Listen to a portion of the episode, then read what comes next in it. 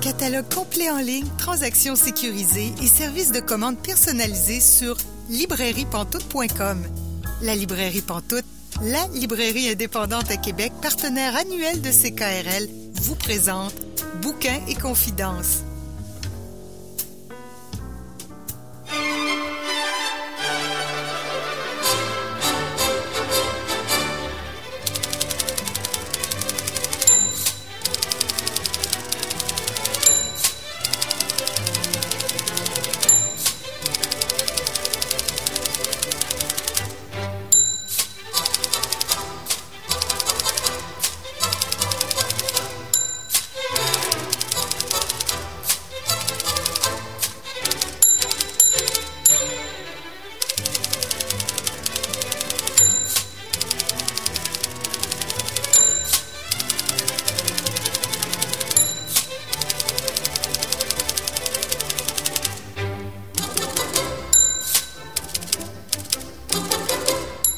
Bonjour, vous êtes bien l'émission Bouquin Confidence, Julie Collin avec vous pour vous accompagner dans votre rendez-vous littéraire hebdomadaire à CKRL.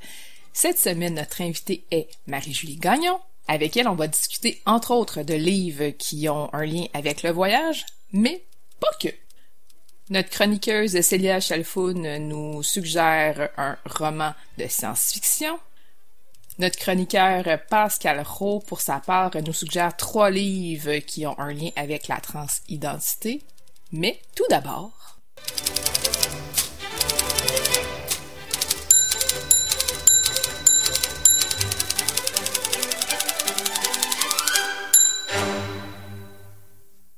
Je rejoins notre chroniqueuse Marianne Caillé. Bonjour Marianne. Bonjour Julie.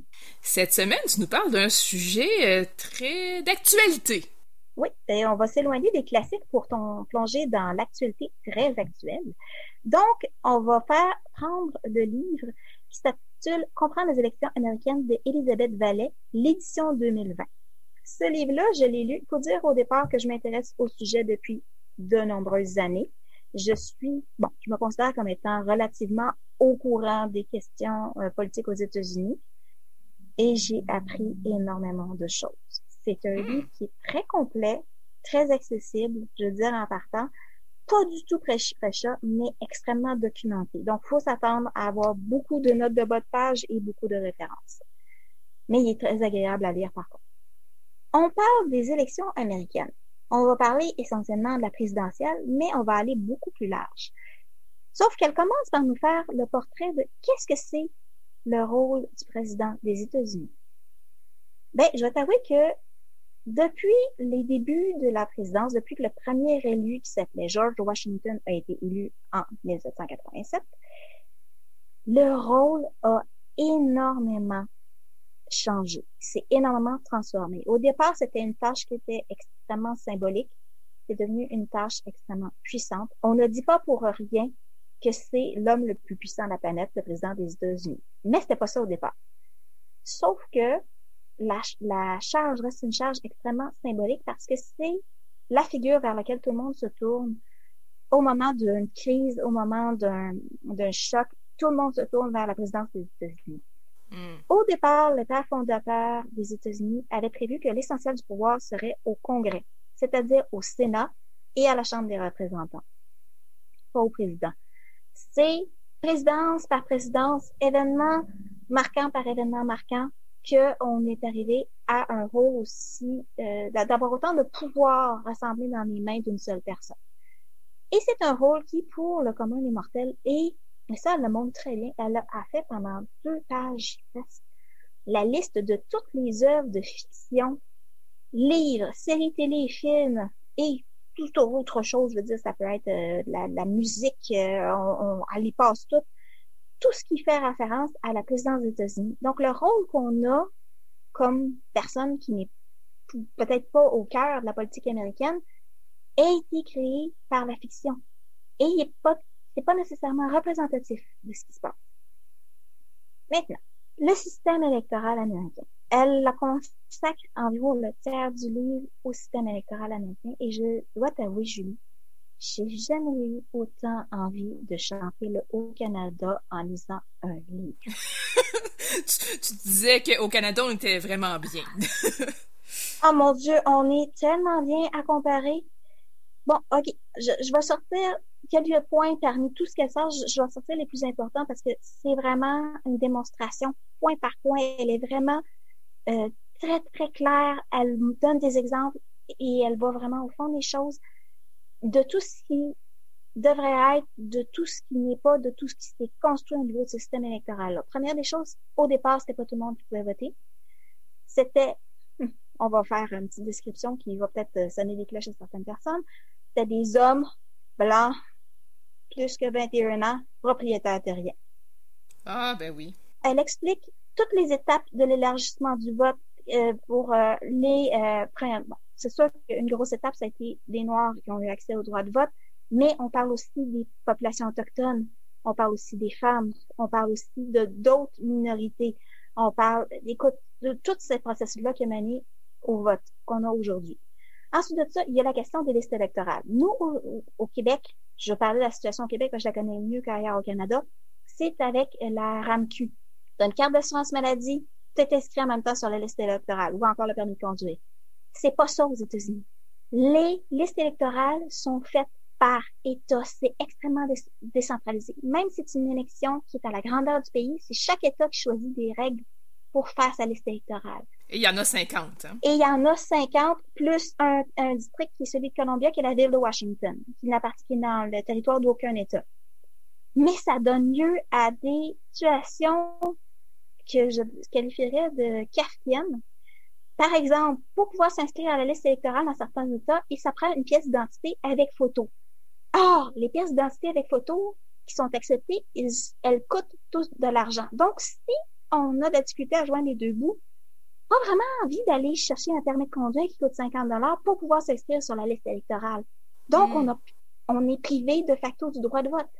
Ensuite de ça, les inscriptions à la liste doivent se faire genre quelque chose comme 8h à 5h du lundi au vendredi. Mais les gens travaillent sur ces heures-là. Donc, ceux qui peuvent pas se libérer, ils perdent leur droit de vote. Ensuite de ça, ne serait-ce que le bulletin de vote. Et moi, je vous dirais tout de suite, je nomme en partant les pages. Vous irez jeter un coup d'œil au bulletin de vote qu'elle montre en exemple à la page 44-45 du livre. C'est le bulletin de vote des euh, élections du comté de Miami-Dade. Bon, au Canada, si on a une élection, on a un bulletin de vote, on choisit qui, pour qui on vote. On répond à une question. Sur le bulletin de vote qu'elle montre, il y en a 57. Wow! Là, on se dit, mon Dieu, mais qu'est-ce qui se passe? 57 questions. Elle en fait la liste. Donc, ainsi les électeurs peuvent être amenés à élire non seulement de grands électeurs, ça c'est pour l'élection présidentielle, mais également des juges, des procureurs, des fonctionnaires, des shérifs, des percepteurs, des secrétaires, des commissaires scolaires, à l'agriculture, au travail, des maires, des gouverneurs, des représentants, des sénateurs, tout en répondant à des référendums. Tout ça sur le même bulletin de vote. Donc, imaginez si vous avez des milliers de personnes à faire passer dans un, un, un, un, bureau de scrutin, puis que tout le monde va répondre à des dizaines de questions. OK, 57, c'est un cas extrême, mais c'est pas rare qu'on en ait 15 ou 20 sur un même bulletin de vote. Ensuite, il y a encore des restrictions au vote. La plus importante et la, sans doute la plus choquante, c'est que aussitôt qu'on a été reconnu euh, coupable d'un acte criminel ou dans certains États, on est privé du droit de vote. Et dans ben, certains cas, c'est avis. Oui, non, c'est vrai.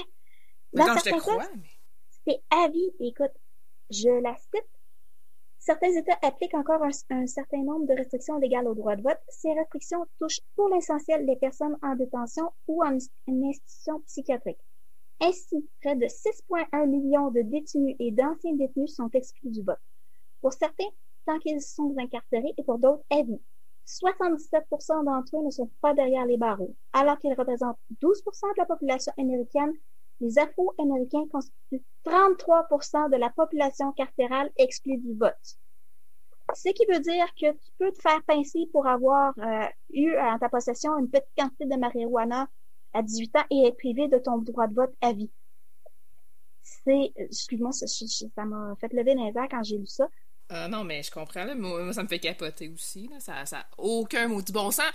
C'est, ben, c'est parce que tous les problèmes sociaux des États-Unis se retrouvent être euh, défavorisés au moment des élections. Donc, euh, c'est pas un droit de vote égal. Puis ça, c'est sans compter les problèmes lors du scrutin. Je veux dire, les euh, Hispaniques et les Afro-Américains attendent 45% de plus de temps que les populations blanches, simplement pour rentrer dans l'isoloir. Et là, on fait une longue liste de tous les problèmes informatiques des machines à voter, parce que souvent le vote est électronique aux États-Unis. Il y a des machines qui ont des failles de sécurité qui ont pu être déjouées en moins de 10 minutes par un enfant de 11 ans. Quand on parle de l'ingérence russe dans les élections américaines, juste ça, ça fait, ça, ça fait trembler. Et ça, c'est sans compter toutes les distorsions à la carte électorale causées par ce qu'on appelle le gerrymandering, parce qu'on s'amuse à découper les, les euh, districts électoraux de façon à favoriser un parti. Et ça, c'est autant les républicains et les démocrates qui en ont fait. Un peu plus les républicains dans le sud, mais les deux partis en ont fait. Ah, bon, juste ça, bon, c'est ça. J'étais euh, renversée par cette partie. Mais après ça, elle explique c'est quoi le processus entre une personne qui choisit de se présenter à la présidentielle et le moment où est-ce que elle entre en fonction? Donc, première des choses, pour être euh, président des États-Unis, il faut, il y a trois critères. Il faut être citoyen américain de naissance. Un enfant qui arrive aux États-Unis âgé d'un jour ne peut pas être élu à la présidence des États-Unis. Il faut avoir 35 ans et avoir vécu au minimum 14 ans aux États-Unis. C'était un critère, la durée de, vie aux États-Unis était un critère important au moment de, que le pays a été fondé dans les années 1700. Aujourd'hui, on fait comme, ouais, mais quand même. Donc, là, elle fait un long détour par le processus des primaires et des caucus. Ça, c'est tout le processus qu'on a eu à partir du mois de janvier qui commence avec les caucus de l'Iowa et les primaires du New Hampshire qui vont, dans le fond, euh, permettre aux deux partis républicains et démocrates de choisir leur candidat. On va aussi parler de tout ce qui se passe au niveau des conventions nationales. C'est quoi leur importance? Pourquoi est-ce qu'il y en a? Qu'est-ce qui se passe lors de ces conventions-là?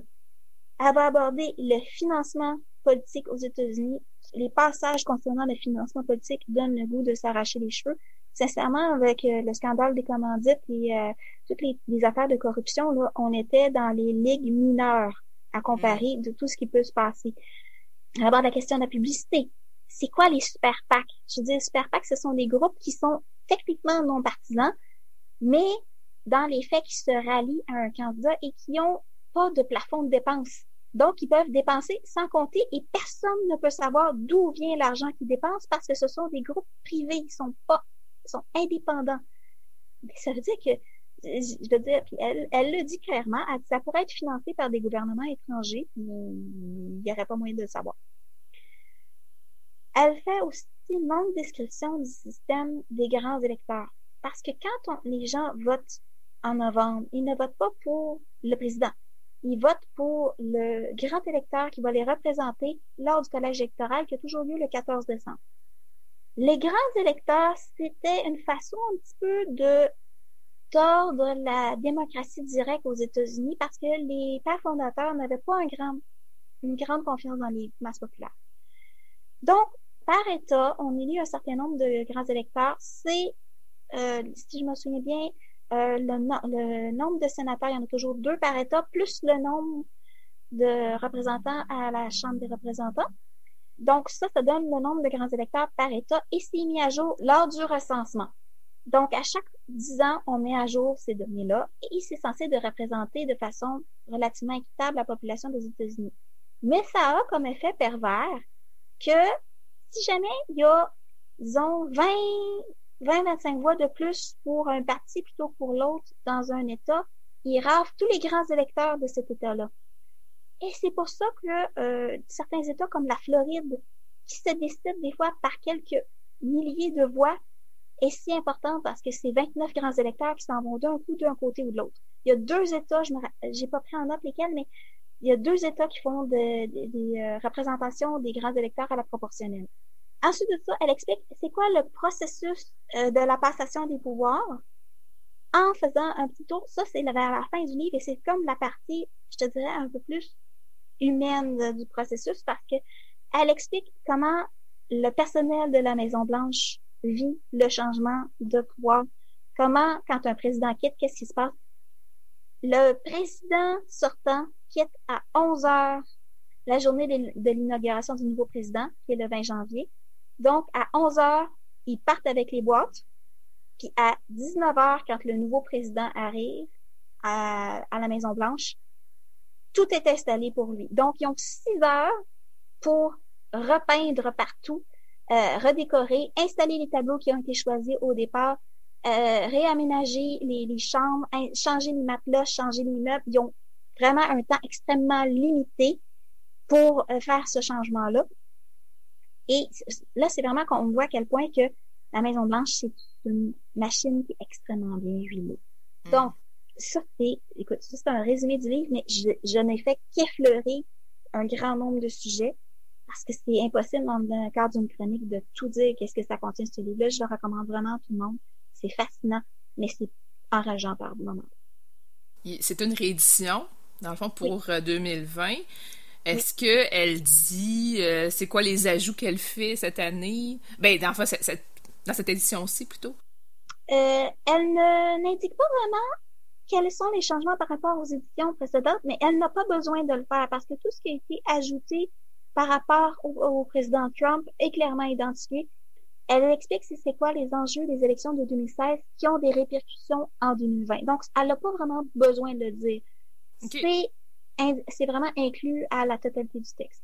Et je tiens à préciser que ce livre-là a été achevé parce qu'elle signe la préface en date du 1er juillet. Donc, pour ceux qui suivent le processus électoral, ils n'ont pas parlé de, de la mort de la juge à la Cour suprême Ruth Bader Ginsburg. Ils n'ont pas parlé de, du débat de la semaine dernière.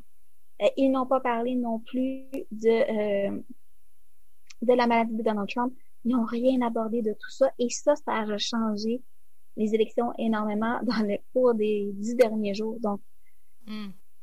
Euh, euh, autant il est extrêmement actuel, autant il y a certaines choses qu'on peut quasiment à la lecture se faire hmm, déjà là, il y a un petit décalage. Oui, déjà, il y a des choses qui ont eu le temps de changer. Ben, c'est ça qui arrive avec, euh, avec les livres qui sont basés sur quelque chose qui est relatif à l'actualité. Mais en même temps, j'imagine qu'un livre comme ça, même si il n'est pas exactement précis du jour, puis qui, dans le fond, il a été, justement, il date plus du début juillet, ça donne quand même les bases pour comprendre l'importance de qu'est-ce qui se passe en ce moment, tous les changements, toutes les choses en fond qui étaient imprévisibles qui sont arrivées dans les dernières semaines, en fait, tout l'impact que ça peut avoir euh, sur les élections. Ah, absolument, ça c'est indéniable. Bien, merci beaucoup, Marianne Caillé, de nous avoir euh, parlé de ce livre qui s'appelle Comprendre les élections américaines de Elisabeth Vallet. C'est chez Septentrion. Merci, Julie.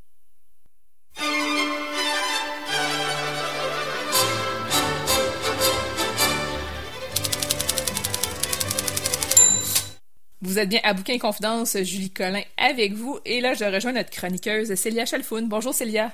Bonjour Julie. Cette semaine, tu nous parles de Les Chronolithes. Les Chronolithes de Robert Charles Wilson. Euh, c'est un auteur que j'aime vraiment beaucoup, que j'ai découvert il y a comme euh, au moins dix ans. Um, il vit à côté de Toronto et il publie depuis les années 80. C'est un, auteur assez prolifique qui a publié au moins une quinzaine de romans. Uh, et puis il a été récompensé euh, abondamment au Canada et aux États-Unis par les prix de littérature l'imaginaire. Il y a le prix Aurora au Canada qui récompense chaque année euh, des romans de science-fiction. Et puis euh, aux États-Unis, il a gagné aussi le prix Hugo, le prix Theodore Sturgeon. Enfin bref, J'en passe, mais c'est un auteur euh, amplement récompensé. Je pense que c'est vraiment mérité. Ce que j'aime beaucoup chez cet auteur, c'est qu'il écrit de la science-fiction, comment dire Il a toujours des concepts vraiment incroyables qui repoussent les limites de l'imagination et de l'humanité.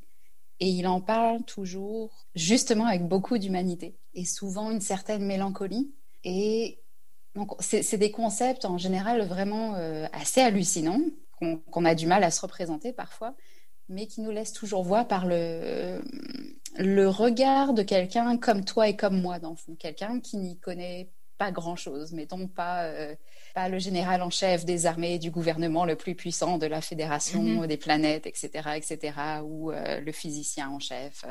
Donc quelqu'un qui se retrouve pris dans cette situation ou euh, dans, dans ce monde qui se réinvente et qui doit juste apprendre à vivre avec, sans, sans trop avoir de, de, de pistes sur comment le faire. Dans les chronolithes, on commence l'histoire en suivant un homme qui s'appelle Scott et qui vit en Thaïlande, euh, dans la ville de Chumphon, avec sa femme et sa fille. Et qui vit une vie assez chill sur la plage, peut-être même un peu trop chill, où il se soucie pas trop du futur et de, où la vie le mène en général. Et puis un soir, on entend un énorme grondement à l'horizon. Et puis une rumeur se propage comme quoi il y aurait euh, un objet qui se serait manifesté quelque part. Et Scott décide d'aller euh, d'aller voir de, quoi il en retourne avec son ami Hitch, sauf que l'armée a déjà encerclé le périmètre. Mais à eux deux, ils trouvent un sentier qui n'est pas surveillé. Ils arrivent à s'approcher à moins d'un kilomètre de ce qui est en fait un immense pilier de plusieurs centaines de mètres de haut qui semble être clairement un monument qui est bleu comme le ciel, couvert de glace et qui clairement n'était pas là encore il y a quelques heures. Donc ce pilier est apparu de nulle part et personne ne sait comment et pourquoi. Et ce que Scott et Hitch ne voient pas tout de suite, mais qu'ils apprennent plus tard dans la presse, c'est qu'il y a une, une, inscription qui est gravée sur le pilier. Et là, à ce moment-là, je devrais dire que l'histoire se passe dans les années... Euh, on est à peu près en 2020 dans, l'histoire. Ah, ok. À peu près à, ce moment-ci... Euh, Ouais, alors que ça a été écrit dans les années 2000, euh, quelque chose comme ça, c'est sorti en, 2001, les chronolithes. Hum, donc on est environ en 2020 et l'inscription qui se trouve sur ce monument célèbre la reddition de la Thaïlande et de la Malaisie aux forces fédérées de quelqu'un ou quelque chose appelé Queen. Et la date de la bataille, c'est le 21 décembre 2041, donc 20 ans plus tard. Et donc ça, c'est le concept des chronolithes des piliers qui apparaissent et qui commémorent des victoires dans le futur. Et au début, il y en a un seul, c'est le, chronolithe de Chumpon. Mais le temps passe et d'autres chronolithes euh, apparaissent en Chine, euh, un peu plus tard à Jérusalem, en Afrique, et puis euh, une décennie plus tard à peu près, le premier chronolithe arrive au Mexique. Et donc on se retrouve avec cette société qui doit faire face à ce concept complètement absurde de savoir que quelqu'un dont personne n'a jamais entendu parler va probablement régner sur le monde d'ici une vingtaine d'années. Et personne ne sait qui est Queen, personne ne sait où il est, ce qu'il fait. Personne n'en a jamais entendu parler. Et la question c'est est-ce que c'est inévitable?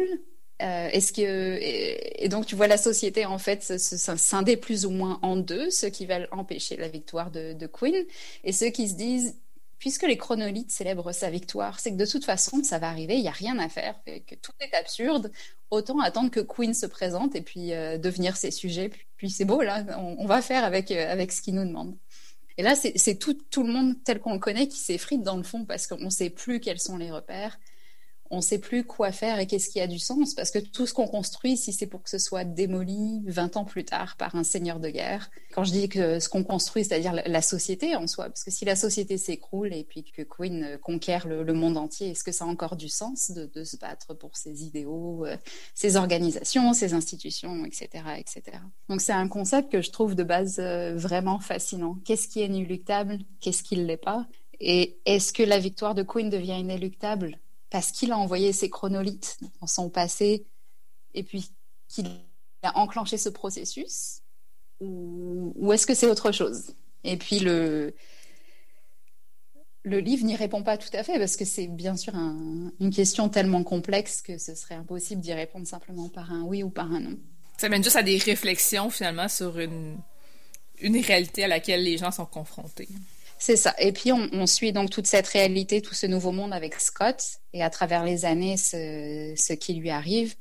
Il y a notamment le fait que sa fille, qui a grandi euh, avec lui en, Thaïlande, elle, elle se trouve pris dans ce, qui s'appelle les mouvements queenistes, qui est ces mouvements de jeunes qui, euh, qui veulent accueillir avec plaisir Queen, parce que pour eux, le monde n'a plus de sens. Ils attendent juste ce seigneur de guerre qui, va, qui est censé arriver puis régner sur le monde.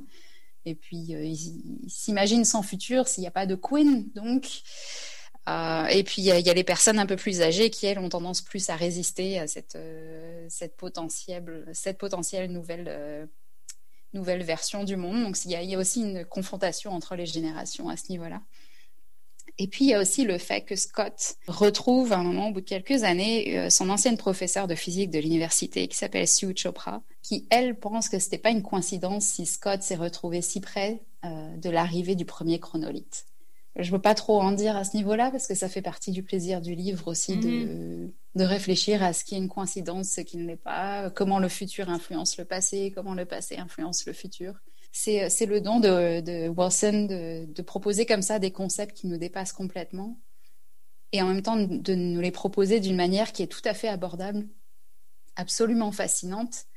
Et n'importe qui peut s'approprier un livre comme ça. Il n'y a pas besoin de, de comprendre des concepts mathématiques ou physiques incroyables. C'est vraiment vu par les yeux de quelqu'un comme toi ou comme moi. C'est tout ce qu'il y a besoin d'être pour se faire plaisir avec ce livre et puis euh, se laisser embarquer dans ce concept euh, un peu ahurissant. Si, c'est une thématique qui, peut plaire aux gens qui nous écoutent, Wilson, euh, c'est vraiment sa marque de fabrique d'écrire des livres comme ça. Il a écrit aussi une trilogie qui s'appelle Spin, Axis et Vortex, qui a un concept, encore une fois, complètement fou, mais vu par les yeux de quelqu'un qui, qui se retrouve vraiment pris là. Puis en tournant les pages, on embarque vraiment dans l'histoire et puis euh, on découvre ces concepts puis on réfléchit à comment, qu'est-ce qu'on ferait nous dans cette position-là. Mm. Si, euh, si tout le monde qu'on connaît se retrouve être une, une genre d'absurdité gigantesque et qu'on n'a plus de repères, il n'y a plus rien qui fait sens, qu'est-ce qu'on fait puis qu'est-ce qu'on devient dans cette situation-là? Donc les chronolithes de Robert Charles Wilson, c'est vraiment une, euh, c'est une lecture qui, qui fait réfléchir et qui est en même temps facile. C'est un très très beau livre de science-fiction humaniste qui non seulement réfléchit à, des concepts comme c'est ça, les liens entre le passé et le futur, mais qui réfléchit beaucoup aux relations humaines. C'est toujours une des grandes forces de ces livres, c'est la richesse et la délicatesse avec laquelle elles sont traitées et les réflexions que ça, ça entraîne. Euh, pour les lecteurs euh, à, chaque page. La traduction est de Gilles Goulet. Est-ce que la traduction t'a semblé juste? Elle m'a semblé très juste. Gilles Goulet, c'est vraiment un, très bon traducteur qui, euh, qui, est habitué à traduire de la science-fiction et de la fantasy. Donc, quand je vois un livre qui a été traduit par Gilles Goulet, je, enfin, je lui fais confiance tout de suite pour, euh, pour la traduction. Et il s'est vraiment bien approprié la voix de Robert Charles Wilson, que j'ai aussi lu en anglais dans d'autres textes. Donc là, je dirais vraiment, euh, allez-y sans réfléchir. ça se lit comme si ça avait été écrit en français. Vraiment, c'est un, énorme travail de, traduction. Donc, tu nous rappelles le titre et l'auteur, s'il te plaît? Les chronolithes de Robert Charles Wilson. Et c'est sorti en 2003, tout d'abord chez Lune d'encre. Mais ça se trouve maintenant, comme tous les livres de, Wilson, très facilement en folio SF. Tous ces titres sont dispo euh, chez, chez, Folio SF et sont republiés régulièrement. Donc on les trouve très facilement sur euh, leslibraires.ca, par exemple. Parfait. Merci beaucoup, Célia. Merci, Julie.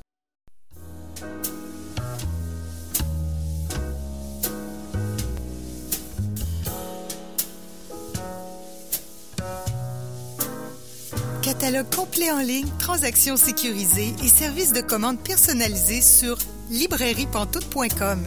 La librairie Pantoute, la librairie indépendante à Québec, partenaire annuel de CKRL, vous présente Bouquins et confidences.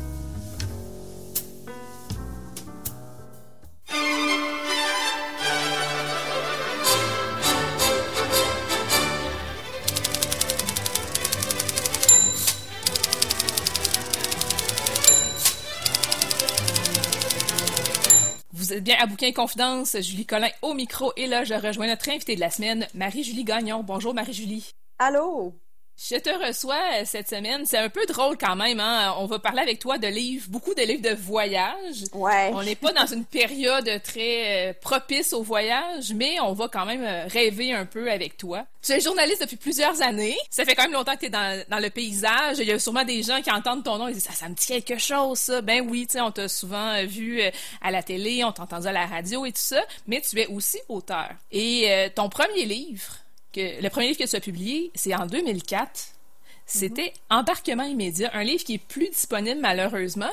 Mais j'aimerais savoir comment t'en es venu à écrire ce livre-là? Euh, ben écoute, ce livre-là spécifiquement, c'était vraiment parce que moi, j'avais fait beaucoup, beaucoup de recherches pour trouver des programmes, euh, des façons de voyager euh, avec un très petit budget, mais aussi, tous les stages qui existent quand tu as 20, 25 ans, euh, que tu cherches un peu, que tu as envie de voyager, mais que tu veux pas non plus que ça te coûte les yeux de la tête, mais que tu as envie de vivre des expériences aussi qui sortent un peu euh, du cadre tout, tout inclus ou ce genre de, de choses-là. Euh, donc, j'avais fait beaucoup de recherches pour le plaisir que j'ai transformé finalement en livre parce que je me suis rendu compte que j'étais loin d'être la seule à chercher ce genre d'informations-là. Donc, c'est un livre qui serait désuet de toute façon aujourd'hui s'il était mm-hmm. disponible parce que bien des programmes n'existent même plus. Non, ceux qui sont toujours euh, là en place ont beaucoup évolué aussi, donc ça serait plus très à jour comme information. Mais c'était d'abord un, guide qui était euh, l'idée de base. Et pour arriver à présenter ces informations-là, j'avais fait des portraits. Donc, j'avais fait des portraits d'une vingtaine de voyageurs. Mm-hmm. Euh, de tout genre. Là, ceux qui, avaient fait, par exemple, des stages internationaux en coopération internationale, on en suit un plus particulièrement. Puis à partir de lui, on peut voir les, les, euh, les différents programmes qui existent. Donc, il y avait vraiment une partie qui était euh, plus portrait, mais à travers ces gens-là, ça nous amenait à découvrir finalement euh, plein de pistes euh, pour faire comme eux finalement. C'est un peu pour donner des exemples pour s'inspirer aussi. C'est toujours quelque chose que j'ai adoré faire les portraits, donc c'est pas c'est pas nouveau dans mon cas d'avoir envie de faire ce genre de choses-là. Oui, puis si on a fait par la suite, on va y arriver un peu plus tard. Embarquement immédiat, oui, c'est ça, c'est un contenu qui est quand même désuet parce que ça date de 2004, hein, puis 2004, c'est tellement loin par rapport à tous les programmes, puis ça, tu l'as dit, c'est désuet. Ah mais au niveau des portraits, par contre, ils sont encore très intéressants. Donc, si euh, les auditeurs, auditrices ont la chance de tomber sur ce livre-là, euh, des fois, on le trouve en bibliothèque, ça peut valoir la peine de, lire ces portraits. C'est intéressant parce qu'il y a des gens, il y a des gens qui sont dans ce livre-là qui aujourd'hui sont devenus euh, soit mhm. des journalistes ou qui ont fondé des entreprises très, très florissantes et intéressantes. Tout à fait. Et ensuite, en 2007, carte postale d'Asie. Ouais. Ben, ce livre-là, je l'ai écrit avant Embarquement immédiat parce qu'en fait, il est inspiré euh, des courriels que j'envoyais à mes amis euh, quand je vivais à Taïwan, puis quand je voyageais en Asie, donc en 2001-2002 pendant une quinzaine de mois, j'ai eu envie de vivre une espèce de parenthèse asiatique, de partir un peu euh, après avoir fait, je dirais pas le tour de mon jardin parce qu'il y a toujours des choses à apprendre puis à découvrir et à explorer, mais disons qu'entre l'âge de 18 et 25 ans, j'ai beaucoup, beaucoup travaillé. Donc à 26 ans, j'ai ressenti le besoin d'aller vivre autre chose, puis vraiment de voir qui j'étais, euh, un peu à l'extérieur de mes étiquettes professionnelles, parce que bon, à cette époque-là, surtout, j'étais euh, journaliste techno. Je faisais beaucoup de chroniques techno. J'étais un peu la fille de la techno qu'on voyait dans les émissions euh, de techno. Puis je trouvais ça intéressant, mais j'avais envie aussi de, de, voir autre chose, de découvrir autre chose, puis de ne pas me définir que par ça. Tu sais. À 26 ans, là, je, je pense qu'il était temps, donc je suis partie. Et pendant que j'étais là-bas, c'était au tout début des blogs. Hein, donc même à cette époque-là, je me rappelle très bien qu'un ami, Pascal Forgette, avec qui je travaillais à la Revanche des Nerds, m'avait dit Margie, tu devrais faire un blog. J'avais créé un blog en 2001 que personne ne lisait, même moi, je, on comprenait pas la structure des blogs. Il hein, faut lire en ordre chronologique, faut lire le premier billet si on veut savoir qu'est-ce qui s'est passé avant. C'était un peu le bordel en 2001, donc j'ai tué ça très vite pour revenir à la forme courriel et j'envoyais des longs courriels fleuves à mes amis, mes collègues, donc bref, tout le monde qui était euh, le moindrement intéressé par tout ça. Et j'en ai tiré un livre quelques années plus tard. Je me rappelle très bien d'être assise euh, chez mes parents au lac Saint-Jean devant RDI à voir le tsunami qui s'abattait en direct euh, ou presque dans ma face pendant que je, mettais les dernières touches euh, au manuscrit. Donc oui, j'ai retravaillé quelques années plus tard sur ce livre-là. Qui est Mama Cool? Ah!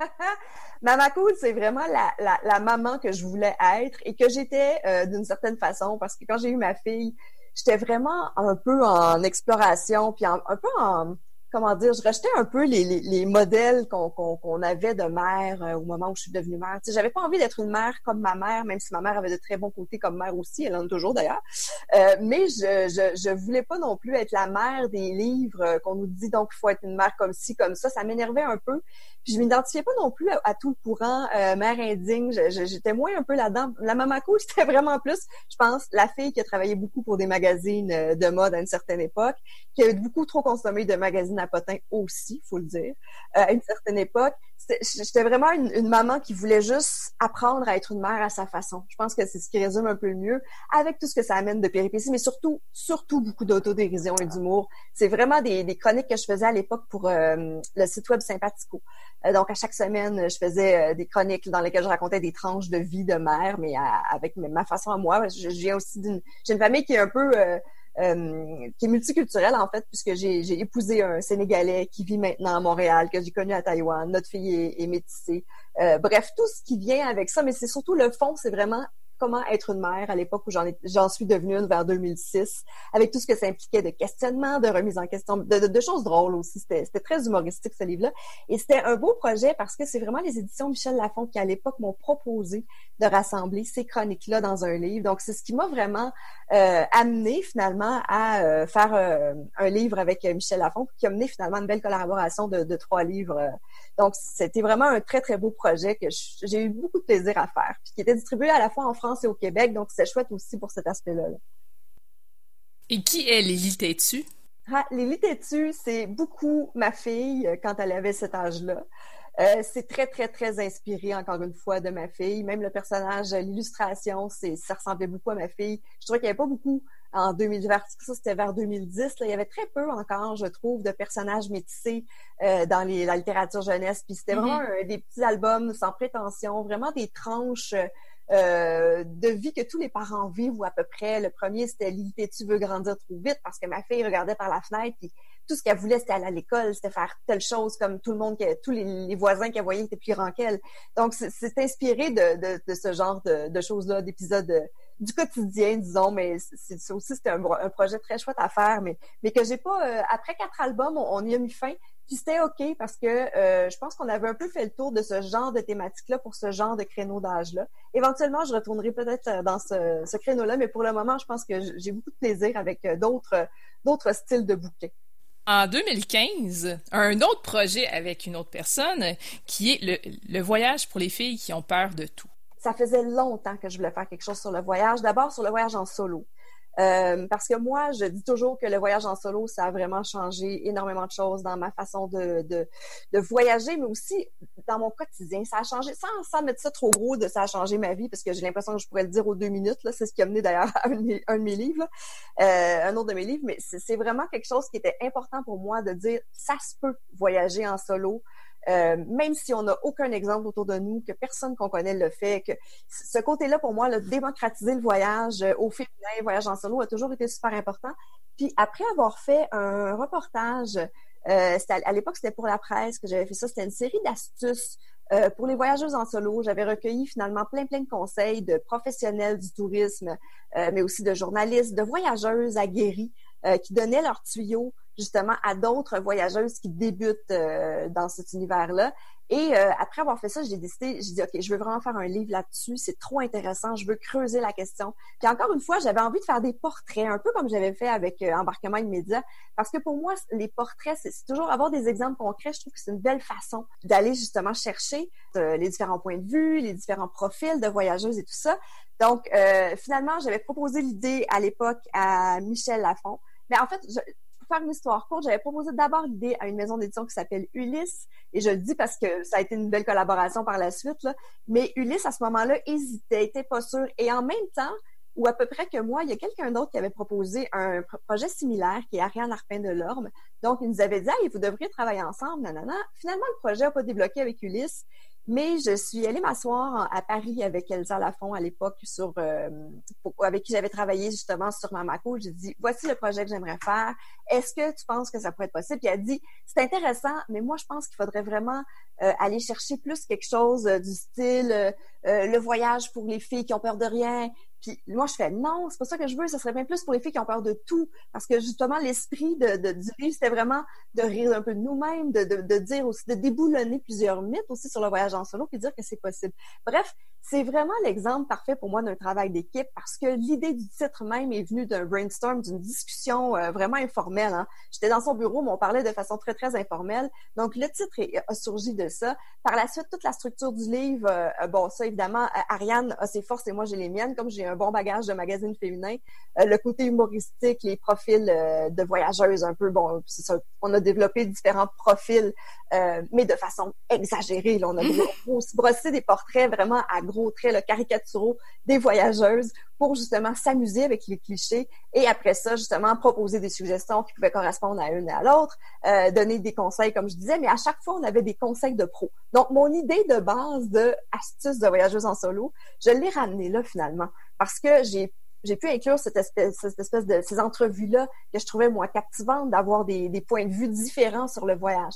Donc, on avait de l'humour, on avait ça, puis Ariane, qui évidemment euh, son expérience comme agente de voyage, qui possède sa propre agence euh, de voyage. euh, ben, on a pu par la suite euh, mettre à contribution aussi dans toute la partie euh, qui était plus informative pour les conseils justement qu'on donne aux voyageuses. Moi aussi, j'ai fait plusieurs reportages là-dessus au fil du temps. Donc, on a allié nos forces un peu pour faire ce livre-là, donc qui a été publié en 2015 au Québec et en France. Puis le but aussi, c'était d'avoir des témoignages autant de voyageuses du Québec que de la France, beaucoup, beaucoup de blogueuses parce que les, les blogs voyage étaient très, très forts aussi à ce moment-là. Mm-hmm. puis comme j'avais déjà moi-même un blog voyage, j'avais un très bon réseau de ce côté-là aussi. Donc, tout ça, finalement, nous a permis de créer ce livre-là, qui a été réédité euh, en juin dernier, ironiquement, dans un moment où on pouvait pas voyager, il est ressorti le livre en, version bonifiée. Euh, on a rajouté des profils, puis on a rajouté euh, quelques citations et on a surtout mis à jour certaines informations et on a mis en contexte aussi au début parce qu'on voyage plus non plus en 2020 de la même façon qu'en 2015. Et déjà, en cinq ans, il y a déjà beaucoup de choses qui ont changé. C'est ah impressionnant. Ensuite, en 2017, tu as dirigé un collectif. Testé et approuvé. Oui, ben ça, ça aussi, c'est une autre belle histoire, en fait, qui a débuté deux ans avant. il y a beaucoup de... Dans mes projets, il y a souvent des, rencontres. Hein. Moi, souvent, mes projets naissent de, de rencontres ou d'un flash que j'ai à un moment donné qui se transforme au fil du temps. Et euh, ça, c'était une éditrice qui était qui, finalement n'était plus à l'emploi de la maison d'édition au moment où le livre a été euh, publié. Mais c'est une éditrice qui m'avait proposé de faire faire quelque chose. Elle me dit dis, ça te tenterait pas qu'on fasse quelque chose ensemble. Je lis ton blog, j'aurais le goût qu'on fasse quelque chose. Qu'est-ce qui te tenterait? Puis à ce moment-là, une des choses qui me passionnait et qui me passionne toujours, c'est tout ce qui touchait les hébergements insolites, euh, atypiques. les, les... j'ai toujours adoré euh, explorer cet univers-là, les cabanes dans les arbres, qui étaient déjà très très à la mode à ce moment-là, puis qui, qui prenaient qui prenaient euh, de plus en plus de, de place dans l'espace médiatique. Mais je dirais qu'entre temps aussi, ça, ça, a énormément évolué. Là, ça aussi c'est une autre chose. Mais bref, ce projet-là, euh, bon là, il y a eu plein de choses. La courte échelle a fait faillite parce que c'est aux éditions Parfum d'Angle qui appartient à la courte échelle. Et bon, bref, là, on remonte la courte échelle, blablabla. Et finalement, on a fait ce projet-là. Et là, je, vais le faire seul en ce projet-là à l'origine. Ah oui? Oui, c'est un projet que je vais faire en solo. Et là, euh, je discute parce qu'il y a eu tellement d'épisodes entre-temps, tellement de choses, c'était un peu mis de côté finalement. Et au moment où on l'a remis sur les rails, on a dit, OK, voici la date à laquelle on aurait publié tout ça.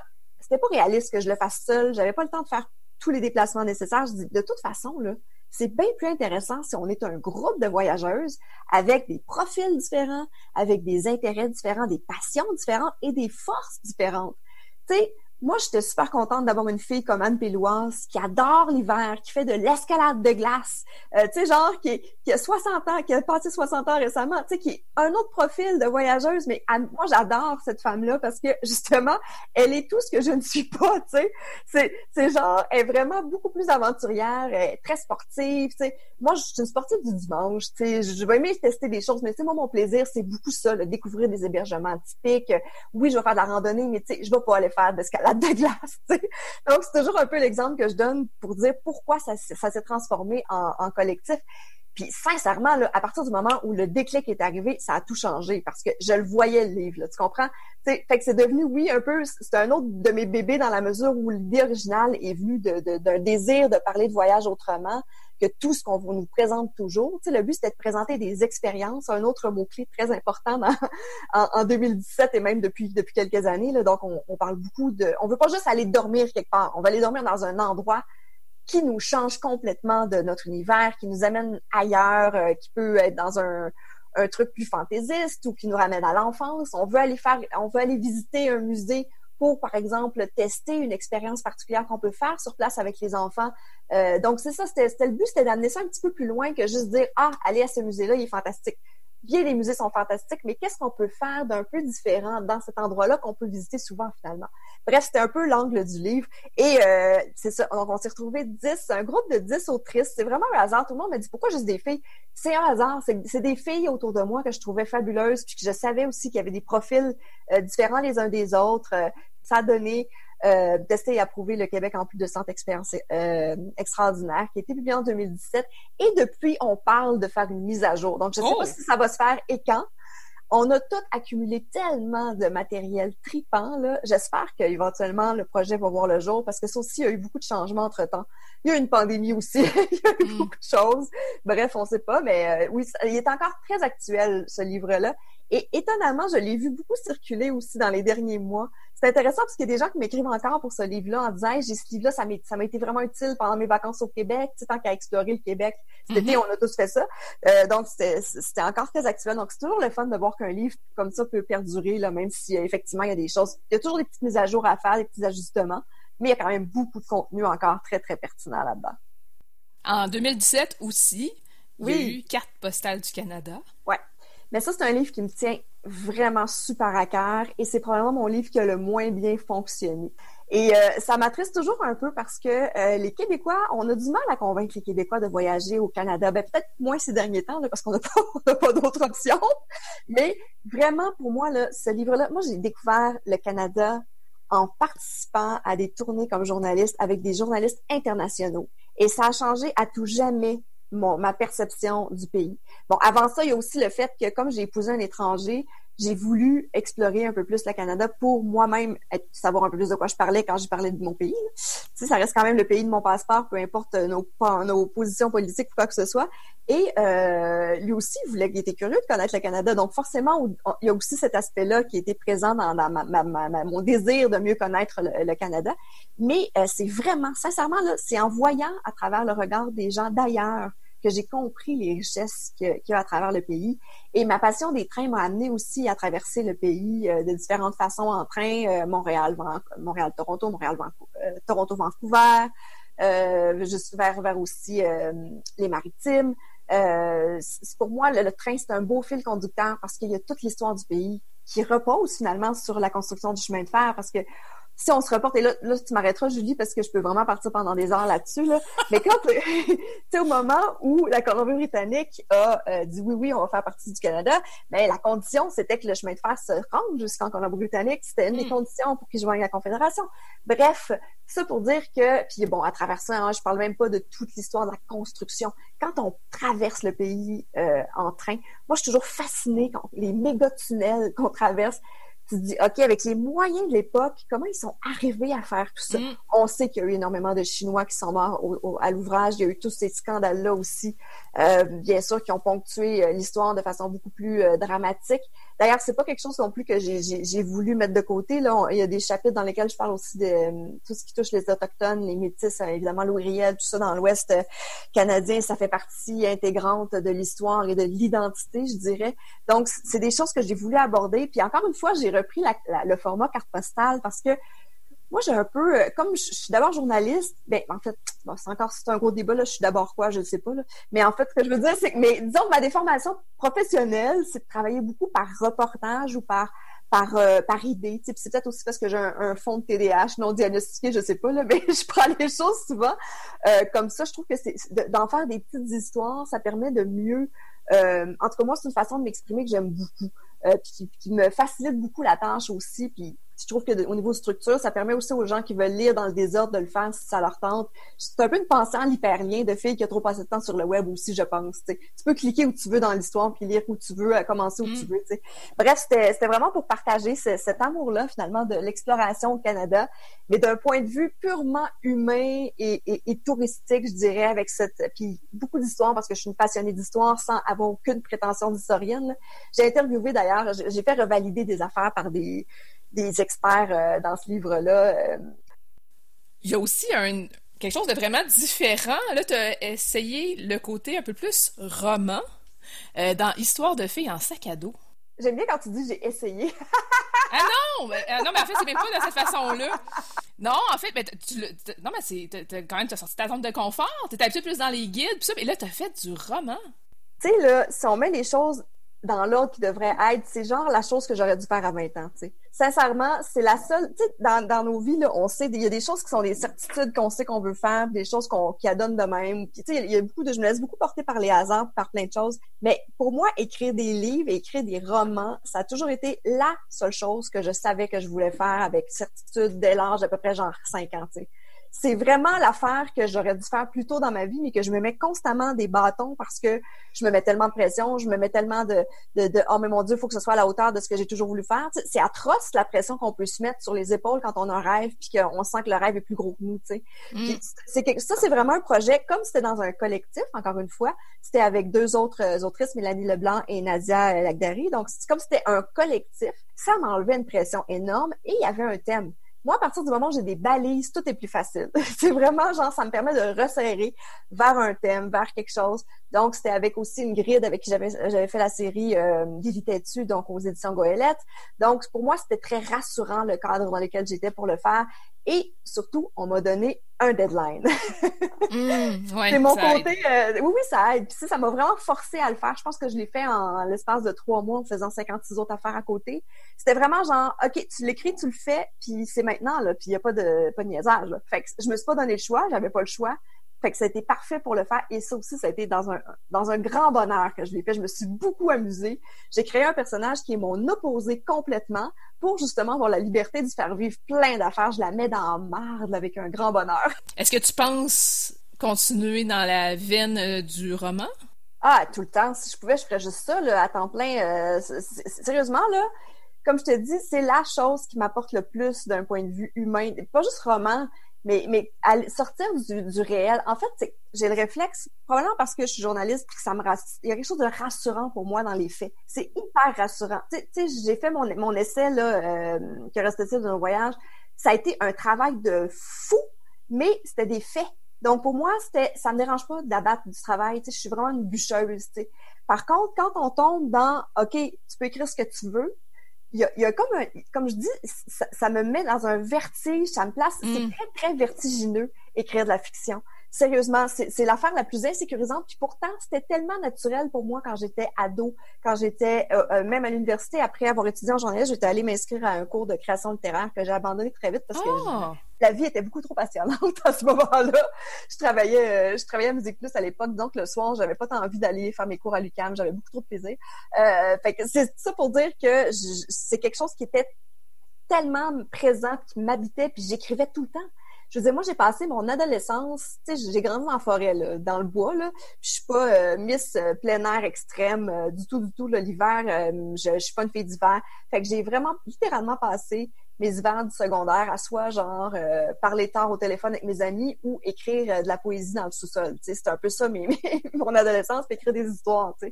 Fait que c'était, le fun pour moi de me botter le derrière puis de faire cet exercice-là, de dire ok, je suis capable donc, le jour où je vais m'atteler à la tâche, je serai capable. J'ai pas encore été capable de le refaire euh, parce que j'ai des comptes à payer, parce a plein de raisons, mais il y en aura d'autres, c'est sûr. Je peux pas imaginer ma vie sans qu'il y ait d'autres romans. Puis le problème de ça, c'est que je veux qu'il soit bon. Et ça, c'est un énorme problème parce que je suis qui pour décider que c'est bon ou pas? Puis euh, ça fait quoi que qui est. Tu sais, tu comprends, on est très mauvais juge de, de soi-même. Hein. Quand je vais me lancer pour vrai dans le projet que j'ai en tête, je ne veux pas avoir de pression. Et, autant ça m'aide d'avoir des dates de tomber, autant je vais avoir besoin, je pense, de, de, de, de me donner un peu de liberté puis d'aller dans le sens où j'ai le goût d'aller avant de on verra, on verra chaque chose en son temps. Et pour l'instant, je suis trop dans le réel pour plonger dans la fiction. Ton essai, que reste-t-il de nos voyages en, 2019? Peux-tu nous en parler un peu, s'il te plaît? Que reste-t-il de nos voyages? Je l'ai fait vraiment parce que c'était une prise de conscience. Euh, je me disais, OK, ça fait une vingtaine d'années que je voyage. Qu'est-ce que ça a apporté dans ma vie? Clairement beaucoup, beaucoup de choses. Euh, à plein de niveaux, autant personnel que professionnel, ça a tellement augmenté ma capacité d'adaptation, euh, plein de choses comme ça. Puis je me suis dit, je suis clairement pas la seule qui a vécu, euh, qui a retiré beaucoup du voyage. Donc j'ai eu envie d'explorer cette piste-là, autant avec des psys, des sociologues, des anthropologues, vraiment mieux comprendre la part du voyage dans notre vie. Et bien sûr, parce que j'aime toujours faire des portraits, j'ai eu besoin d'incarner un peu ces sujets-là aussi à travers des voyageurs et voyageuses qui ont fait toutes sortes de choses dans leur vie, puis pour qui ça a apporté énormément. Donc, ça part de ça. Puis il y avait aussi, bien sûr, toute, toute la question environnementale, aussi de l'impact qu'on a comme voyageurs sur les destinations qu'on visite aussi. Euh, donc, euh, oui, le côté environnemental, mais aussi toutes les populations locales qu'on visite. Qu'est-ce que ça fait qu'on aille euh, changer finalement leur, leur, leur, coin de pays par notre simple présence ou par nos comportements, tu sais? On a un impact sur les endroits aussi, qu'on le veuille ou non. Bref, c'était un peu tous ces questionnements-là. Et je suis allée voir plein, plein, plein d'experts. J'ai fait là, des dizaines d'entrevues pour ce livre-là, mais avec un plaisir encore là fou. Euh, énormément, énormément de boulot. J'ai coupé des chapitres. Euh, non, non, c'était un truc euh, de fou que j'aurais pu écrire éternellement, je pense, parce qu'il y a toujours du nouveau à ajouter. Plus on creuse des sujets, plus on trouve des choses. Et c'est manifestement un sujet qui me passionne et dont je ne me lasserai jamais. Bref, oui, que reste-t-il de nos voyages? Le sous-titre, c'est Réflexions pour aller encore plus loin. Et ça dit tout. C'est un livre que j'ai écrit en me disant, je veux que les gens qui lisent poursuivent leurs propres réflexions à eux. Fait que, tu sais, oui, il y a quelques tranches de route euh, euh, qui expliquent un peu justement euh, d'où vient cet amour-là, mais ultimement, c'est pas ça qui est important, c'est quand tu t'as fini de lire ce livre-là, je veux que tu réfléchisses à toi, qu'est-ce que ça a fait. Ah, souvent, tu vas t'identifier aussi à, des, gens que tu as lus. J'aimais bien l'idée de présenter des gens qui ont voyagé sur le tard pour la première fois. Tu sais, montrer qu'il n'y a pas un modèle unique de voyageur, puis qu'il y a plein de façons d'explorer de, de, le monde, qu'il n'y a pas de meilleure façon, une façon qui est meilleure qu'une autre non plus. Non, non, non, tu portes pas de jugement, par exemple, sur les tout inclus. Vraiment. Euh, c'est, quand même assez facile de juger les, les, les tout inclus, puis tu le fais pas du tout, euh, parce que on peut retirer quelque chose d'un voyage euh, tel un tout inclus moi, je suis persuadée que oui. Je, peux, je pense en fait que même un week-end qui te sort, qui t'extrait aussi de ton environnement, des fois, c'est juste mm. ça. Hein. Des fois, on a juste besoin de changer d'air, tu sais. Fait que le voyage à petite dose, à grosse dose, euh, à l'autre bout du monde ou au coin de sa rue, moi, je pense que ça peut nous apporter beaucoup. Évidemment, maintenant, je pense que là, on l'a vu particulièrement avec la pandémie, à force de réfléchir, je pense qu'on faut aussi voir euh, comment on veut voyager euh, dans les prochaines années, mais ça, c'est un autre débat. Mm-hmm. Puis c'est un livre que j'ai souvent conseillé à des gens pour qu'ils comprennent pourquoi certains voyagent? Parce qu'il y a quand même une catégorie de gens qui savent, ils comprennent pas pourquoi d'autres voyagent. Tellement. Ouais, c'est clair que ça aide aussi à comprendre des voyageurs, je pense. Puis les psys sont tellement pertinents, là. Mm-hmm. Moi, il y a ben, Sonia Lupien qu'on entend beaucoup à la radio, entre autres, qui parle beaucoup de stress. Euh, elle a apporté des exemples hyper pertinents aussi sur parce que le stress fait partie du voyage à différents niveaux aussi. Puis il y a Nicolas Chevrier aussi, euh, qui est psychologue, qui lui utilise carrément le voyage euh, dans le cadre de certaines de ses thérapies je veux dire, quelqu'un qui a vécu des troubles anxieux puis qui est arrivé à un certain niveau, des fois, ça lui est arrivé de recommander, ah ben, vous pouvez prendre part peut-être, par exemple, à un voyage organisé pour commencer, pour vraiment vous, montrer aux gens que quand tu te retrouves face à l'inconnu, tu trouves les ressources en toi pour te débrouiller. C'est un peu ce que ça nous montre le voyage. Oui, vraiment. Merci beaucoup, Marie-Julie Gagnon, euh, de nous avoir parlé euh, de la majorité des livres euh, ben que tu as écrits ou auxquels tu as participé. Il y en a d'autres. Il y a aussi Voyage de rêve en train, 50 itinéraires autour du monde que j'ai coécrit avec Anne Péloise. Donc ça, c'est vraiment dans la collection des beaux livres d'Ulysse sur des itinéraires de, rêve finalement. Donc c'est des trains partout à travers le monde qu'on a, plusieurs itinéraires qu'on a fait.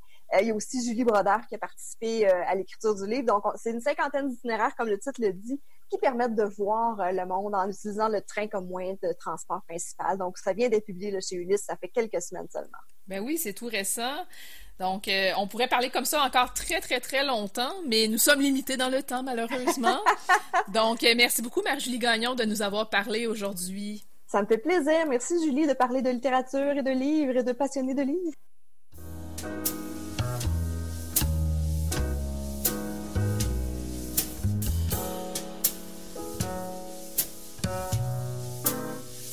Catalogue complet en ligne, transactions sécurisées et services de commande personnalisés sur librairiepantoute.com. La librairie Pantoute, la librairie indépendante à Québec, partenaire annuel de CKRL, vous présente Bouquins et confidences.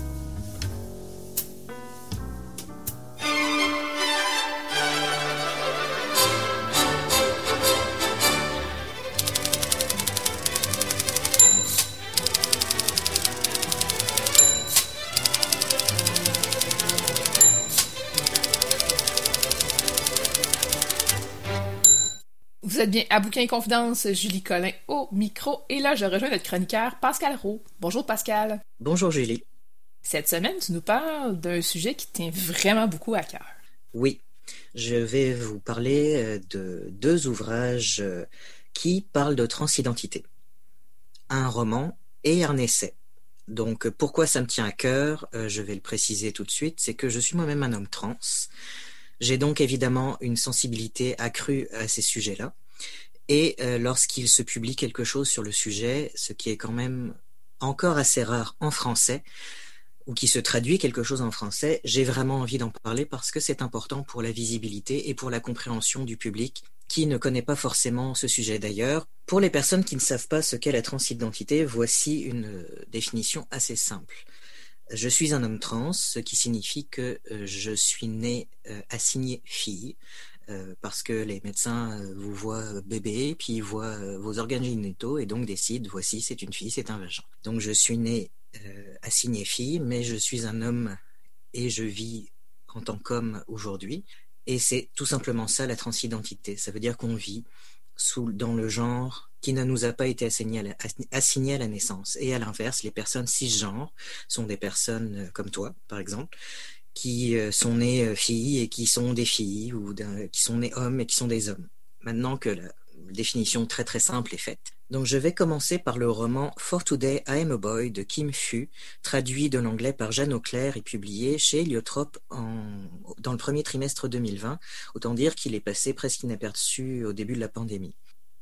Kim Fu est une autrice euh, née à Vancouver en 87, mais qui vit aujourd'hui à Seattle. Kim Fu n'est pas une femme trans, c'est une femme cisgenre qui euh, a décidé d'avoir comme personnage principal une enfant trans.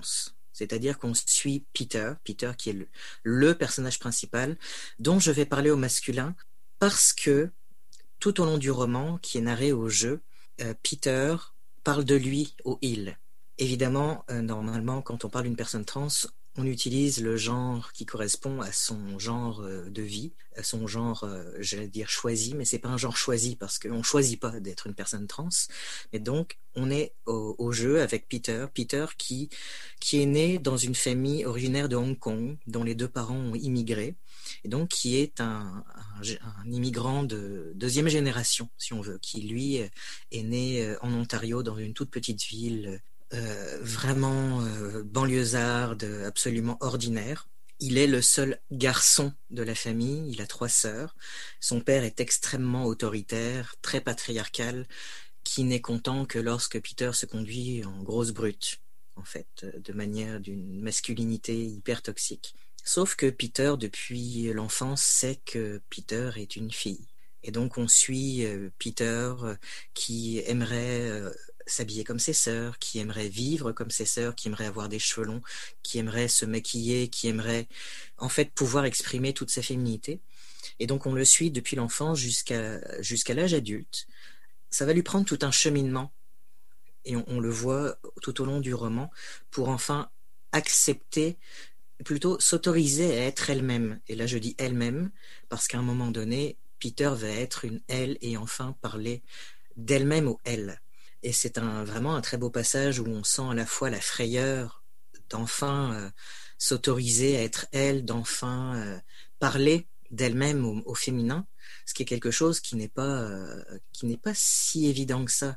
Je veux dire, on s'imagine que tout de suite, ça y est, on sait qu'on est trans, et donc dans sa tête immédiatement, on parle de soi-même au bon genre, mais c'est pas du tout ça. Et c'est vraiment très bien fait dans le roman. Donc on sent cette exaltation et cette frayeur en même temps de, de, Peter, dont je ne dévoilerai pas finalement le nom choisi, parce que ben, je vais quand même garder une surprise. C'est un roman, j'allais dire, sur l'identité multiple, parce que évidemment il y a la transidentité de, Peter, mais il y a aussi l'identité de, de Peter et de ses trois sœurs. Parce que ces trois sœurs aussi, qui s'appellent Adèle, Bonnie et Helen, recherchent leur identité personnelle face à une famille très répressive, un patriarcat mmh. très très répressif, représenté par le père qui empêche les enfants de parler cantonais, donc ils ne l'apprennent pas, qui les empêche d'être reliés à leurs racines euh, hongkongaises parce que il veut absolument occidentaliser ses enfants de peur que ça les empêche d'avoir une belle vie. Il a vraiment une façon très très très très euh, borné et fermé d'imaginer le futur de ses enfants. La mère, qui est pourtant un personnage important, n'est jamais nommée. Elle est oh. juste, elle est juste la mère. Et elle aussi vit de façon très difficile. Tout le monde vit dans cette famille d'une manière très difficile et, sans, sans, euh, sans, vrai bonheur. En fait, quand j'ai euh, commencé à lire ce roman en, faisant d'abord une recherche sur l'auteur, en me disant Oh, l'auteur n'est pas trans, qu'est-ce que ça va donner?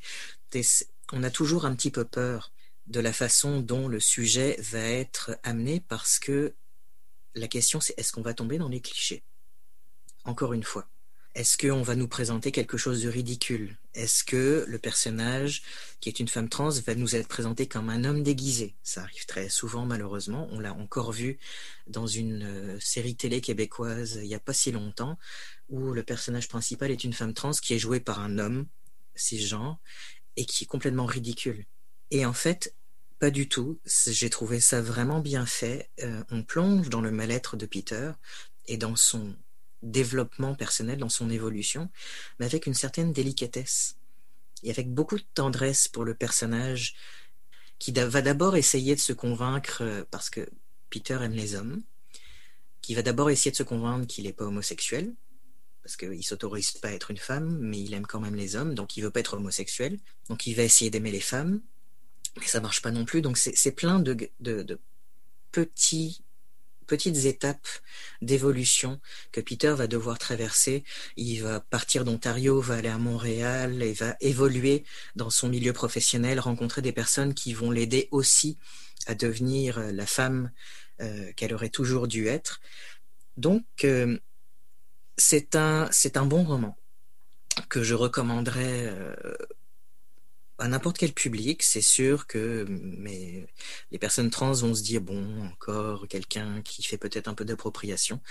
Euh, sauf que j'ai lu des articles aussi de l'auteur qui avait peur qu'on lui reproche ça parce qu'elle l'a fait de manière comment dire si même si elle n'est pas une personne trans, elle a un entourage avec des amis euh, qui vivent la transidentité.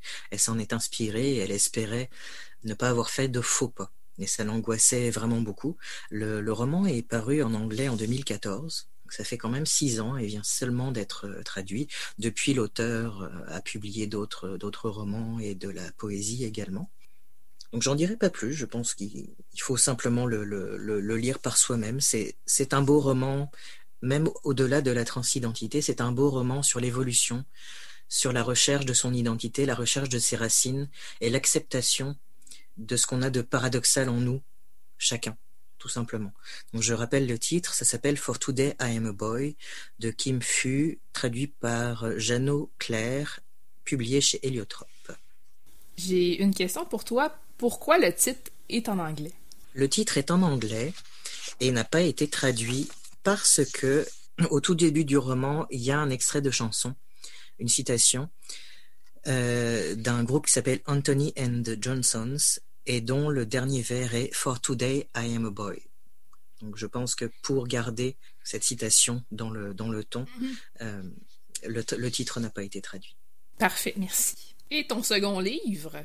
Mon second livre est un essai également sur le même sujet et euh, ça s'appelle J'ai peur des hommes. Ça a été écrit par Vivek Shraya euh, aux éditions Remue Ménage. Et donc, ça a été traduit de l'anglais. Euh, ça a été publié en 2018 en anglais. Ça a été traduit par Ariane Desrochers et Kamal Lamacrel.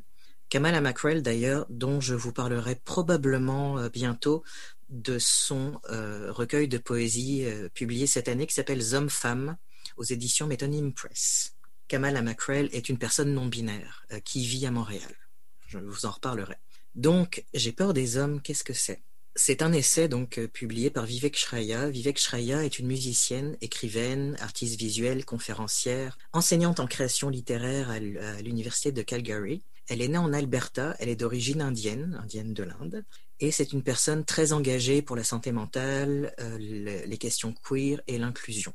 Dans J'ai peur des hommes, qui commence d'ailleurs par une citation d'Ursula Le Guin, une auteure de science-fiction que j'aime beaucoup, et que je vais vous lire d'ailleurs peut-être pour indiquer un petit peu l'esprit de l'essai. Ça commence comme ça. Je sais que de nombreux hommes et même certaines femmes ont peur et sont en colère lorsque les femmes prennent la parole, parce que dans cette société barbare, quand les femmes prennent la parole, c'est qu'elles résistent. Elles n'ont pas le choix. Lorsqu'on est submergé, qu'on nous maintient enfoncés Forcément on se bat, on résiste. Nous sommes des volcans. Quand nous, les femmes, formulons nos expériences à titre de vérités humaines, toutes les géographies en sont chamboulées. De nouvelles montagnes s'érigent. Donc ça donne le ton de l'essai euh, dans euh, J'ai peur des hommes. Vivek Shraya parle évidemment de son expérience personnelle, de la transidentité, de la façon dont elle a fini par oser assumer son identité. Elle parle euh, de la peur, de sa peur des hommes, les hommes qui lui ont appris à détester sa féminité avant qu'elle assume sa transidentité, cette espèce de euh, comment dire de pression pour performer une masculinité extrêmement toxique. Cette, euh, et d'ailleurs qui amène parfois une espèce de transphobie internalisée chez nous-mêmes, les personnes trans, avant d'assumer. Parfois, on reste dans le déni très très longtemps parce que c'est difficile s'apercevoir qu'on ne vit pas dans la bonne identité et que éventuellement on va devoir en passer par une transition pour se sentir bien. C'est pas toujours le cas. Il y a des personnes trans qui font pas de transition. Le seul, c'est le seul choix qu'on a en fait. C'est dans le sens que la transidentité n'est pas un choix. Le choix qu'on a, faire une transition ou pas. C'est simplement ça. Ne pas faire de transition peut mener à beaucoup de dépression, à beaucoup de tentatives de suicide. Les chiffres de suicide chez les personnes trans sont extrêmement élevés, euh, en particulier chez les, euh, chez les adolescents et les enfants trans cette transphobie internalisée, parfois, c'est qu'on on a tellement peur de le faire, de l'admettre. Nous aussi, on a comme une espèce d'idée de oui, non, mais les personnes trans, oui, c'est un petit peu underground, mais ça va me mener à quoi? Est-ce que je vais devoir vivre de, dans une espèce de milieu euh, un peu glauque? Est-ce que on a l'image que oui, forcément, c'est c'est toutes des prostituées. C'est comme c'est complètement absurde. Mais même les personnes trans le vivent parfois à l'intérieur, tellement la pression de la société est grande.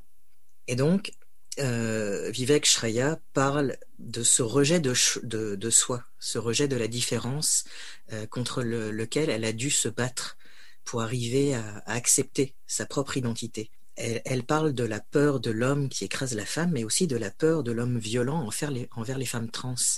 il faut préciser encore une fois que le nombre de meurtres de femmes trans racisées dans le monde est extrêmement élevé. En 2019, je suis allé voir sur le site transrespect.org qui, euh, qui tient le compte des meurtres de personnes trans dans le monde chaque année.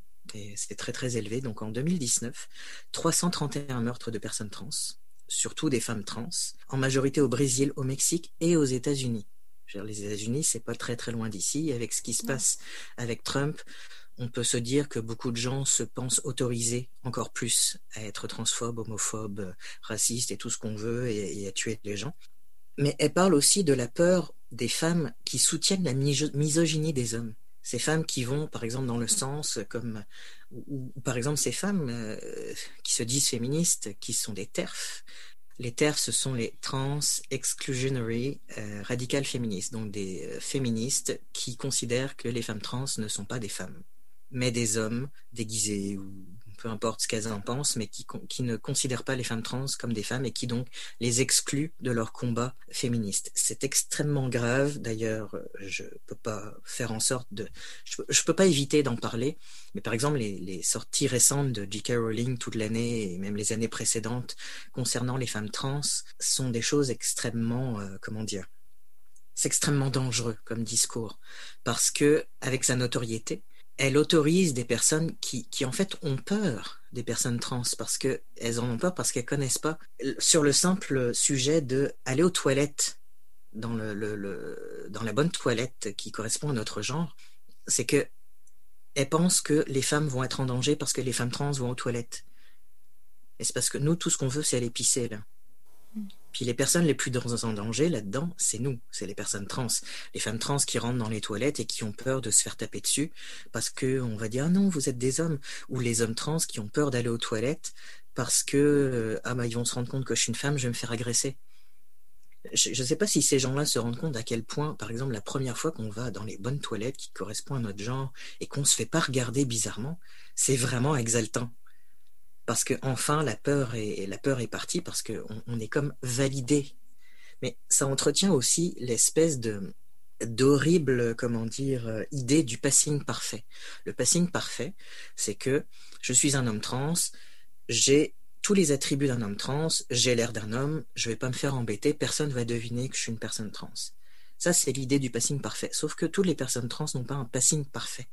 Et en particulier, c'est plus difficile pour les femmes trans qui sont moins invisibles que nous, les hommes trans. Et, cette idée du passing parfait est horriblement dommageable parce que ça contribue à alimenter une pression sur les personnes trans qui ne passent pas parfaitement. C'est comme une espèce de, de façon de leur dire votre transidentité est invalide, vous n'avez pas assez l'air cisgenre.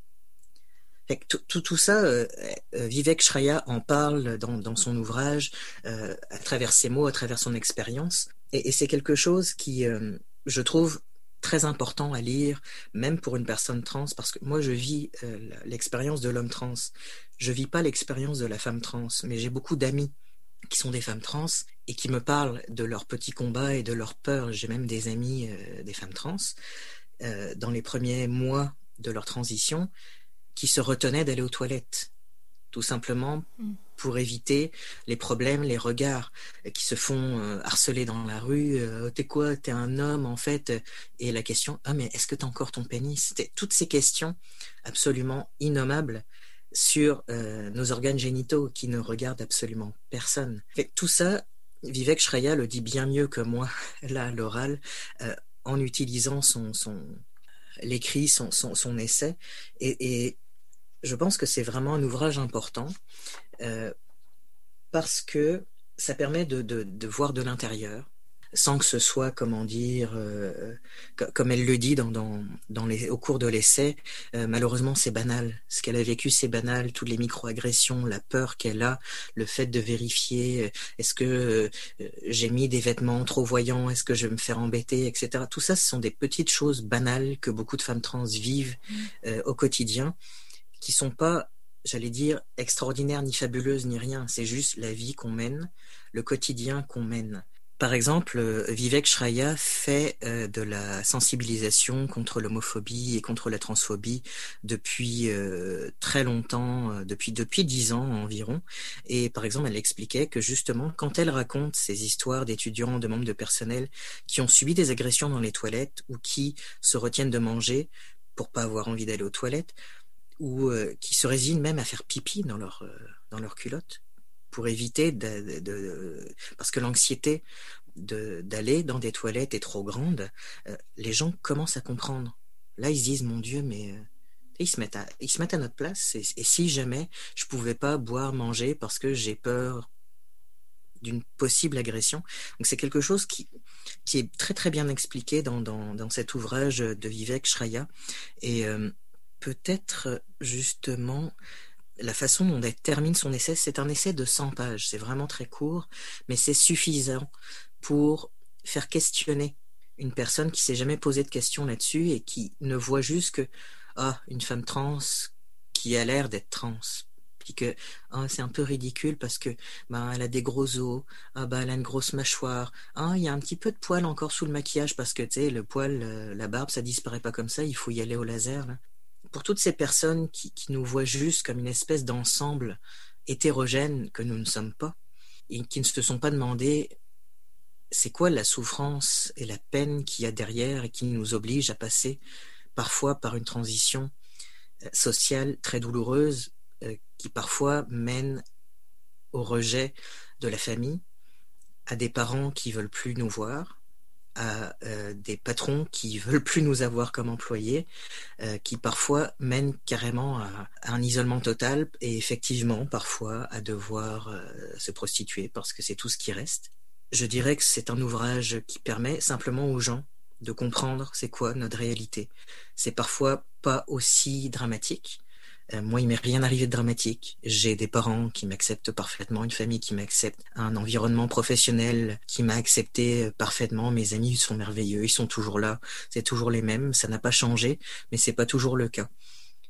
Donc, je pense que je finirai par euh, le tout dernier paragraphe qui figure tout à la fin de l'essai de Vivek Shraya, qui, euh, qui va euh, comme, comme suit.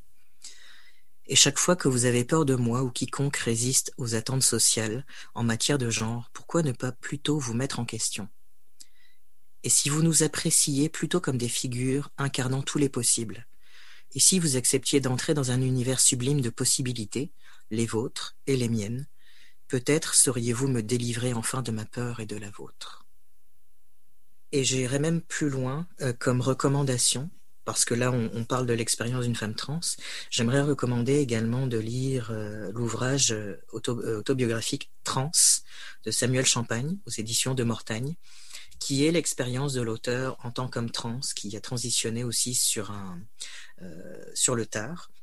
Et je recommanderais également le documentaire sur Netflix, une fois n'est pas coutume, qui s'appelle Disclosure, euh, qui parle justement de la représentation trans au cinéma et dans les séries euh, télé, et qui parle aussi du mal que ça, fait aux personnes trans d'être jouées par des acteurs cisgenres, et qui contribue, par exemple, à ce que les gens s'imaginent encore et toujours qu'une femme trans n'est qu'un homme déguisé. Fait que je, vais répéter le, le, titre de cet ouvrage si important euh, de Vivek Shraya, J'ai peur des hommes, traduit en 2020 aux éditions euh, Remue Ménage. Merci beaucoup Pascal euh, de nous avoir présenté différents ouvrages sur le thème de la transidentité. Merci Julie.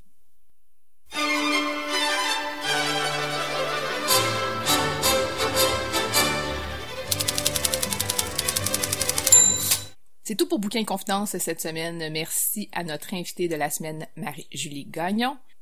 Merci aussi à Célia Chalfoun. Je rappelle que le livre dont elle a parlé, c'est Les Chronolithes de Robert Charles Wilson et c'est disponible chez Folio SF. Merci aussi à notre chroniqueuse Marianne Caillé de nous avoir parlé du livre Comprendre les élections américaines, édition 2020 d'Elisabeth Vallée. C'est publié chez Septentrion. Merci aussi à notre chroniqueur Pascal Rowe de nous avoir suggéré trois livres. Le premier étant For Today I Am a Boy de Kim Fu. C'est traduit de l'anglais par Jeannot Claire. C'est chez Eliotrop. Pascal a aussi suggéré J'ai peur des hommes de Vivek Shraya. C'est aux éditions Remue Ménage. Et finalement, il nous a parlé du livre Trans de Samuel Champagne qui est paru aux éditions de Mortagne. Je vous invite à consulter le julioli.com pour avoir euh, des liens vers tous les livres dont on a discuté ce soir. Aussi, euh, sur julioli.com, ainsi que sur mon compte Mixcloud, je partage des segments d'entrevues qui n'ont jamais été diffusés à CKRL chaque semaine, euh, quand je fais les entrevues avec les, auteurs, on dépasse le 30 dans le le 27 minutes qui est disponible dans l'émission. Donc je garde des segments que je diffuse euh, qui sont vraiment en extra. Donc euh, vous pouvez les trouver au julielioli.com. Reste à l'écoute de CKRL, c'est Rock'n'Roll Planète qui suit à l'instant. Passez une belle soirée.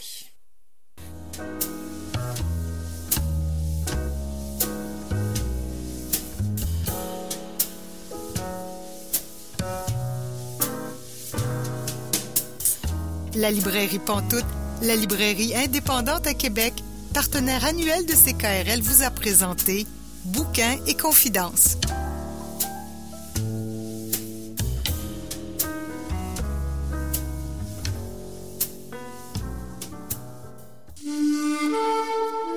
Cette émission est disponible en balado-diffusion.